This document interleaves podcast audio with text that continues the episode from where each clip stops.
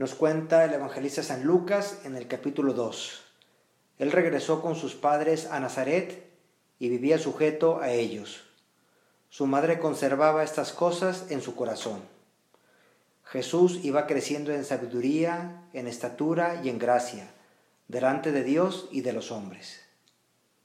Y como en estas sencillas palabras, muy breves, nos describe la mayor parte de la vida de nuestro Señor Jesucristo en esta tierra. La mayor parte de sus años así transcurrieron en aquella pequeña población al norte de Israel, en Nazaret, junto a sus padres. Y ahí Jesús, en cuanto hombre, se fue desarrollando en sabiduría, en estatura y en gracia. Qué importante es la familia hoy en nuestra conversación con nuestro Señor. Queremos detenernos en la familia, en el cariño que uno recibe en su familia. Y la familia es algo tan grande que el mismo Jesús, que es Dios, que también es hombre, no quiso prescindir de una familia. Él quiso venir a la tierra a través de una familia y experimentar ese cariño de unos padres y crecer de una manera muy normal, porque esos años de la vida del Señor, que son 30 años, de sus 33 años en esta tierra, 30 años los pasó así, en esa vida que se le conoce como la vida oculta. No porque Jesús estuviera escondido, sino porque fue una vida ordinaria. Él quiso tener esa vida ordinaria, esa vida normal, eh, como cualquier persona en una familia. Hemos nosotros de, de acudir al Espíritu Santo para que nos ayude a descubrir la presencia de Dios en esa vida familiar. Ahí se encuentra Dios en, en medio de las realidades terrenas, de lo más ordinario. Tantas veces nos enseñó San José María. Ahí hay algo ese divino que toca a cada uno de nosotros descubrir en medio de las situaciones más normales, más ordinarias de la vida. A ese Dios invisible, también comentaba San José María, estas palabras de la Escritura, a ese Dios invisible lo encontramos en las cosas más visibles y materiales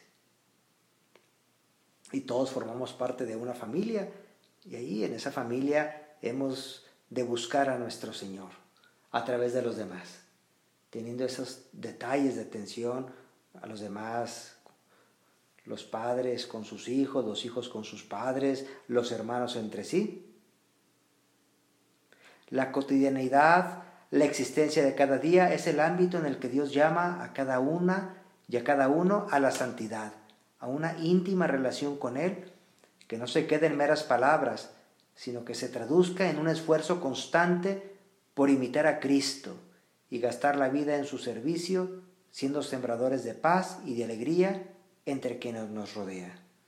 Esas son enseñanzas de San José María, es parte de su predicación, parte muy importante, cómo se centró muchísimo en la familia.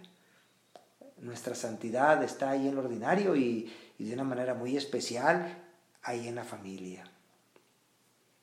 Nos imaginamos cómo sería Jesús con sus padres, cómo sería María con, con Jesús y con San José, y así, cómo sería San José, cómo en medio de esa normalidad de su vida en aquel pequeño pueblo estarían llenos de detalles de atención, de servicio, de cariño. Uno de los recuerdos que más conservo yo de niño y creo que es común a muchos de nosotros, era llegar a la casa después de, salir de la escuela, quizá un poco ya cansado, con hambre, llegar a casa y encontrar esa casa que incluso olía a hogar. Tiene un olor porque pues mamá estaba preparando la comida o ya estaba preparada y, olía muy bonito y, y, nosotros nos sentábamos, mis hermanos y yo, a la mesa, mi mamá estaba ahí al pendiente y nos servía aquella comida quizá muy sencilla, eh, pero hecha con muchísimo cariño, con muchísimo amor y a, nosotros, que insisto, traíamos hambre y además el cariño que había puesto mi mamá nos había a gloria aquella comida, ¿no? Ese es el hogar, el hogar viene de hoguera, viene de fuego, viene de calor y qué, qué importante que, que en cada familia se perciba ese ambiente de hogar, ese ambiente cálido, bonito.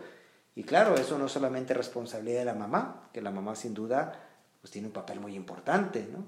Eh, todo lo que es la mamá, todo lo que es el papá, pero también cada miembro de la familia, cada hijo, cada hija, desde pequeños hasta mayores hemos de aprender a servir. Yo recuerdo como alguna mamá me comentaba de la alegría que le daba que su hijo tenía mucha iniciativa, que aquel hijo, sin que le dijera, ¿no? Porque quizá aquel muchacho ya se había hecho ese hábito de colaborar en las cosas de la casa, cosas pequeñas, quizá a veces sacar la basura, a veces limpiar la cocina, lavar los trastes, ordenar algo, cosas que quizá no lleven demasiado, no sean una cosa tan grande, pero sin embargo eso poquito hecho con amor es muy agradable a Dios y es muy agradable a la familia. Ahí, ahí, ahí nos ayudamos unos a otros, aligeramos el trabajo de los demás y además todos estamos en un ambiente pues, muy confortable, muy cómodo. Qué bonito cuando en una familia uno aprende desde pequeño a pensar en los demás, que se va diciendo ese hábito, cómo hacer para que los demás se encuentren mejor y adelantarnos.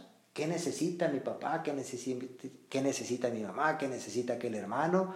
Y nosotros adelantarnos quizá cueste un poquito de esfuerzo al principio, salir de la comodidad. Es más cómodo estar en lo de uno, eh, pensar en uno mismo, pero al final termina uno eh, triste, ¿no? porque en el fondo es ese egoísmo. En cambio, cuando uno sale de sí mismo, piensa en los demás, se da a los demás, entonces viene un gozo muy grande, una paz muy grande. Entonces vamos a pedirle a la Sagrada Familia, esa Sagrada Familia de Nazaret, que siempre será nuestro modelo, Jesús, María y José, que nos ayuden a hacer ese ambiente de cariño y ya no solamente nuestra familia, que por ahí comenzamos, sino que también ese ambiente, ese calor, se vaya extendiendo por todos los sitios.